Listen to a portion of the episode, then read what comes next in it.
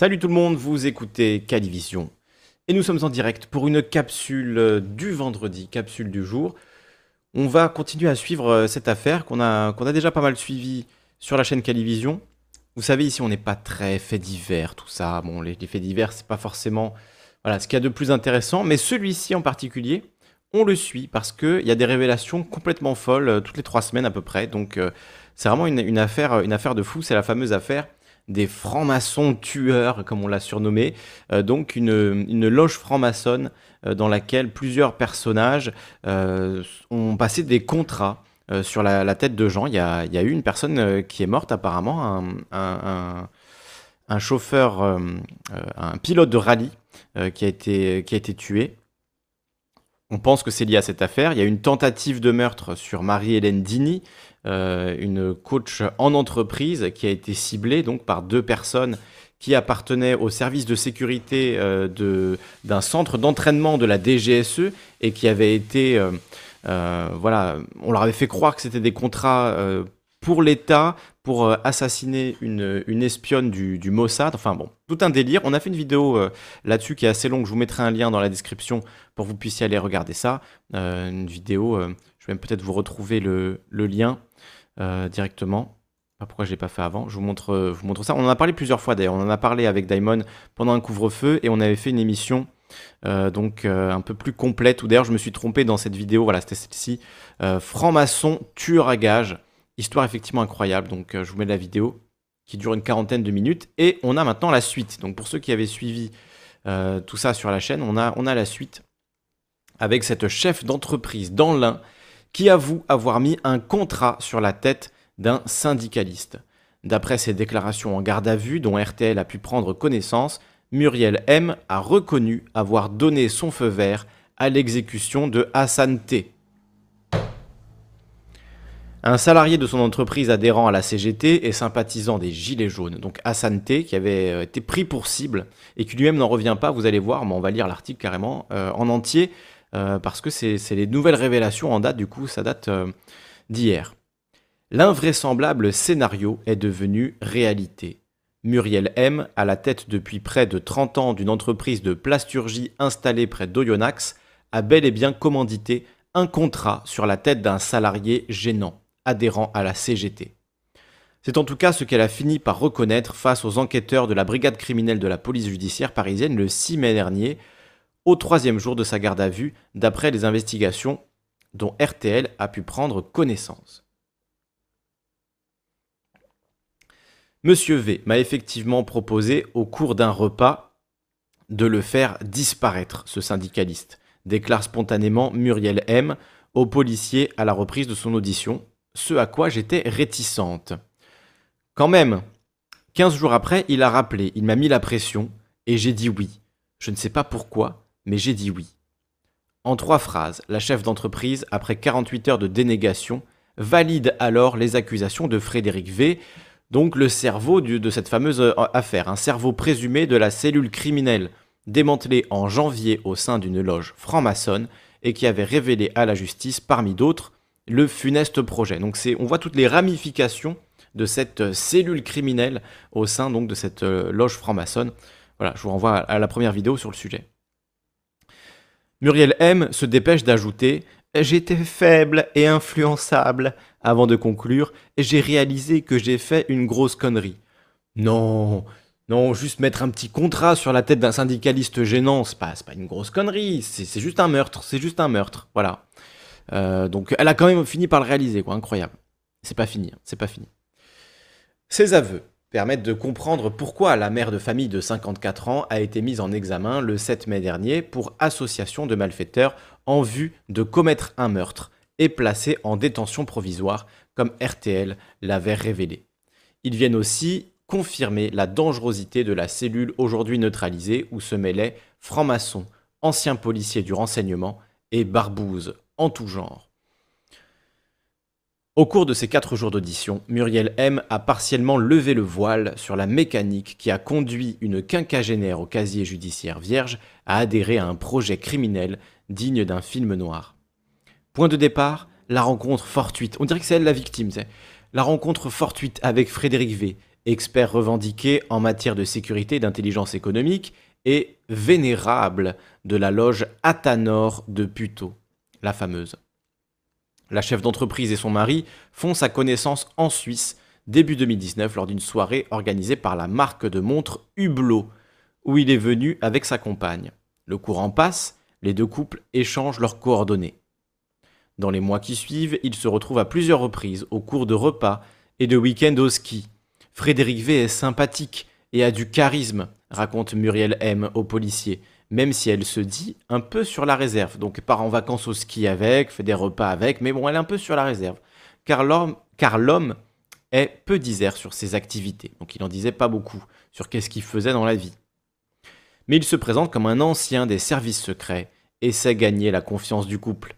L'amitié prend une dimension professionnelle quand la patronne le fait venir en janvier 2020 dans son entreprise pour réfléchir à un audit de sécurité.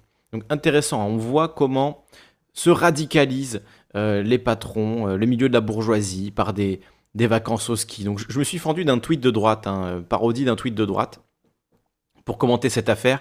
La radicalisation et l'ensauvagement de nos patrons est un vrai poison pour la France. Le mafioso capitalisme tue et s'impose par la terreur, et le silence complice devient assourdissant.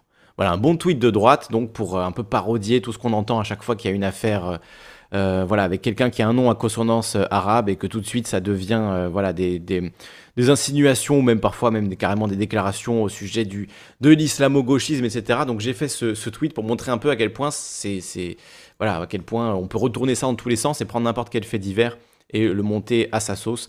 donc, donc voilà, je trouve, je trouve ça quand même ça intéressant, la manière dont ça se passe. du coup, cette euh, organisation d'un contrat sur la tête d'un syndicaliste, euh, discuter autour d'un verre de champagne au ski, euh, voilà, c'est étonnant. Sauf une fois au chalet, oui, c'est ça. J'ai jamais ordonné la mort d'un syndicaliste, sauf une fois au chalet. C'est à la même période que les frictions se multiplient entre la dirigeante et un de ses salariés, au poste depuis 4 ans, Hassan T. Le mécanicien de 52 ans, adhérent à la CGT, a d'abord sympathisé en novembre 2018 avec le mouvement des Gilets jaunes et s'est rendu presque chaque soir sur le rond-point voisin de Brion. Muriel M raconte qu'elle l'a trouvé obnubilé et qu'elle lui a demandé d'essayer de se calmer, car il en parlait à tout le monde à l'atelier. Vous vous rendez compte? Un gilet jaune qui parle d'être un gilet jaune Quel scandale Mettons-le à mort mais vous vous rendez compte quand même, c'est ça elle lui reprochait ça. C'était quelqu'un qui était euh, actif sur la question des gilets jaunes et qui, et qui euh, voilà, a cru au mouvement des gilets jaunes et y a participé euh, activement. Et voilà, dire, c'est bon, c'est son rôle même de syndicaliste, c'est son rôle de citoyen. C'est, comprends pas. En novembre 2019, elle apprend qu'il a participé à une manifestation contre la réforme des retraites à Bourg-en-Bresse. Non mais rendez-vous compte Sur ses heures de délégation, ce qui a été rapporté par un autre membre de l'entreprise et qui met en colère la patronne. Ah, rendez-vous compte. Là, je pense que oui, effectivement, maintenant, bon, je comprends mieux pourquoi elle a voulu le, faire tuer. Hein. Ah oui, là, t'as déconné, Muriel. Ah, ça, c'est... Enfin, en décembre 2019, Hassan T se fait élire au CSE. Muriel M relate alors sa crainte qu'il ne fédère d'autres salariés autour de lui et que des syndicats se déclarent après, on perd l'esprit familial. Oh, la pauvre. Mais oui, c'est vraiment elle la victime dans cette affaire. Vous vous rendez compte, la pauvre, il vous laisse indiquer les gens. D'après ses déclarations aux policiers, donc ça, c'est des déclarations de Muriel M. Hein. Elle a justifié le fait qu'elle voulait mettre un contrat sur sa tête parce que c'était un gilet jaune syndicaliste. On, on en est là. C'est vraiment. On en est là.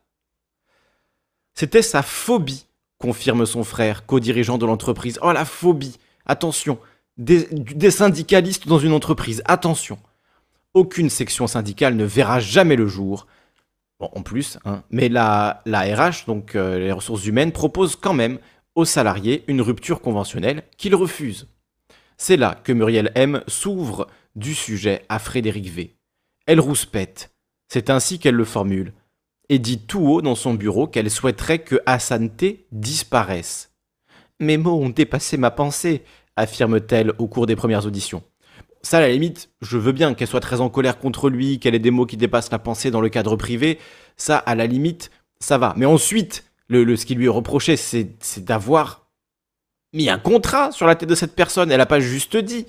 Elle n'a pas juste dit qu'elle était énervée par la personne et qu'elle aimerait qu'il disparaisse. Mais lors d'un nouveau dîner des deux couples, l'expert en sécurité se mute en. se mute Se mue, je pense, en tueur à gage. Le sujet est de nouveau évoqué. Il m'a dit qu'en fait ces choses pouvaient arriver, qu'il avait la possibilité de le faire disparaître, raconte Muriel M aux enquêteurs. Il m'a dit que 600 personnes disparaissent chaque jour en France. Quoi? Je, ne prenais pas ce chiffre pour, euh, une certitude. hein. Je crois que c'est, hautement exagéré, à moins qu'on mette toutes les fugues et les gens qui, euh, voilà, sont partis fumer une clope pendant deux heures. Et, euh, et voilà, c'est peut-être à ça qui fait allusion. Mais il n'y a pas 600 personnes qui disparaissent chaque jour en France. hein. On regardera les chiffres exacts, mais c'est, je pense que c'est totalement faux. Pour enfoncer le clou, Frédéric V charge la CGT d'organismes néfastes dont il décrit les pires turpitudes au sein des petites entreprises. Donc voilà, là, le, le séparatisme des bourgeois face au syndicalisme euh, dans une radicalité absolue. Quoi. Sa cliente rétorque qu'il est hors de question d'éliminer quelqu'un. 15 jours plus tard, pourtant, le deal mortel est validé lors du fameux coup de téléphone. C'est en tout cas ce que relate la chef d'entreprise. Le contrat sur la tête du syndicaliste fera partie d'un pack formation plus audit plus élimination. Ouf, ah, mais c'est quelle angoisse, mon Dieu Le tout pour environ 80 000 euros, réglés en quatre factures adressées aux différentes sociétés de Frédéric V. Voilà, le petit pack formation plus audit plus meurtre, le tout pour 80 000 euros. Voilà. C'est incroyable. D'après les déclarations de Muriel M, le complot est dissimulé à son frère, président de l'entreprise, et éternel complice, qui a développé avec elle la PME familiale. Complice, bon, je sais pas si le mot là est bien choisi, parce que s'il se trouve qu'il est complice là-dedans aussi, c'est c'est des conséquences quand même assez graves pour lui, le frère de Muriel. Entendu par la brigade criminelle, ce frère, Laurent B, a d'ailleurs été libéré sans suite. Muriel M assure avoir ordonné l'abandon du projet. Ah ben tout va bien alors. Euh, Linariel qui nous dit 200 disparus par jour selon le Parisien, mais ça englobe les fugues. Voilà, bon, des fugues, euh, il y en a, euh, y en a tout le temps et on retrouve les gens au bout, de 24 heures, même euh, avant les 24 heures. Donc voilà, mais bon, c'est comme ça en tout cas qu'il a convaincu. Mais oui, il y a plein de gens qui disparaissent et puis il est chiant quand même. Il est syndicaliste, il est chiant, tu veux qu'il disparaisse, et ben voilà, on s'en occupe. 80 000 euros, le petit pack, formation plus exécution et tout va bien. Une solution simple. Des arguments simples pour une solution simple. Ce sont les arguments qui l'ont convaincu. Hein. C'est, je veux dire, bon, voilà. hein. Lors de ses dernières auditions, Muriel M a affirmé qu'elle avait très vite été prise de remords et changé d'avis. Deux semaines après la soirée fatidique, selon ses déclarations aux policiers, elle aurait tenté d'arrêter la machine infernale. Cela m'a torturé. Quand j'ai vu fin février que Monsieur T était toujours là, j'ai dit on arrête tout, stop. Un contre-ordre aurait alors été explicitement donné à Frédéric V par téléphone. Problème, à ce stade, Frédéric V ne l'a jamais évoqué au cours de ses auditions et Muriel M n'a jamais demandé un remboursement. Ah parce qu'elle a payé en plus. Hein. La chef d'entreprise maintient que pour elle, il ne faisait aucun doute que le projet était abandonné. C'est pour ça qu'elle a fait, euh, qu'elle a payé les 80 000 euros. En toute logique, hein, en toute logique. Bon, soyons clairs. À partir du moment où quelqu'un euh, de votre entourage vous propose euh, de sérieusement, hein, j'entends, de, tuer quelqu'un d'autre, il faut couper les ponts et même penser peut-être à dénoncer cette personne euh, à la police et aux services compétents. Voilà, c'est moi en tout cas c'est ce que je ferais si quelqu'un me disait mais tu sais euh, cette personne qui te pose problème, je peux l'exécuter pour 80 000 euros? Cette personne, je n'ai plus jamais envie de lui parler de ma vie. hein. Euh, voilà, qu'on soit d'accord. Donc le fait que voilà, il y a eu des échanges d'arguments, qu'elle soit dit oui, pourquoi pas, c'est vrai qu'on pourrait faire ça, ce serait plus simple de l'exécuter. Hein. Oh, bah, finalement, je suis pris de remords. Donc voilà, ça, ça dénote quand même déjà une forme de sociopathie aggravée. hein. Euh, particulièrement pour celui qui a proposé ça, évidemment. Donc à ce stade, Frédéric V n'a jamais évoqué au cours de ses auditions et il n'y a pas eu de remboursement. Euh, la suite de l'affaire est connue. Le contrat sur le syndicaliste a été confié à Sébastien L, l'un des bras armés du groupe, du groupe criminel. Des surveillances ont été organisées, de nombreuses photos de la maison et des véhicules de la cible ont été prises. Lors de sa garde à vue en janvier, Sébastien L a affirmé qu'il avait réalisé que Hassan T avait une femme et des enfants et mis fin de lui-même au projet sans en référer à ses supérieurs. Frédéric V certifie quant à lui que c'est après la découverte par la police le 24 juillet 2020 d'une autre tentative d'assassinat menée par la cellule criminelle et dirigée cette fois contre une coach en entreprise de Créteil, donc la fameuse Marie-Hélène Dini dont je parlais au début, qu'il avait décidé de stopper le contrat sur Asante. Oui, ben une fois que, une fois que les gens ont été arrêtés, quoi. Oui, bon, c'est ok. Les enquêteurs sont ensuite patiemment remontés jusqu'à Frédéric V et Sébastien L. Interpellés en janvier dernier, les deux suspects ont alors révélé le contrat d'Oyonax, donc le fameux contrat euh, en l'occurrence. Depuis lors, la brigade criminelle avait placé sous surveillance Muriel M et son mari avant de les interpeller le 4 mai 2021. L'époux, Gérard M, a lui aussi été mis en examen pour association de malfaiteurs en vue de commettre un meurtre. La justice le soupçonne d'avoir été au courant du projet criminel de son épouse et de n'avoir rien fait pour l'arrêter.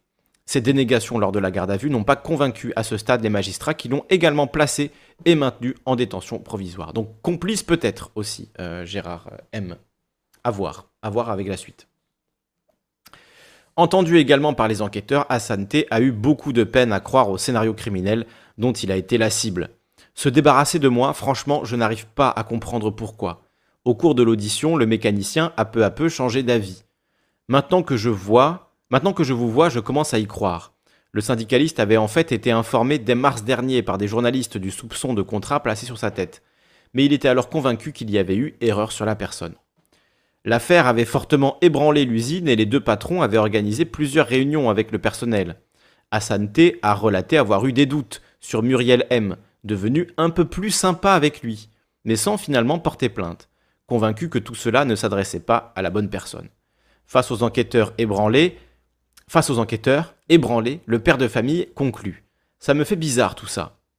Même, si j'ai été emmerdant, je n'ai jamais été mauvais au point qu'on en veuille à ma vie.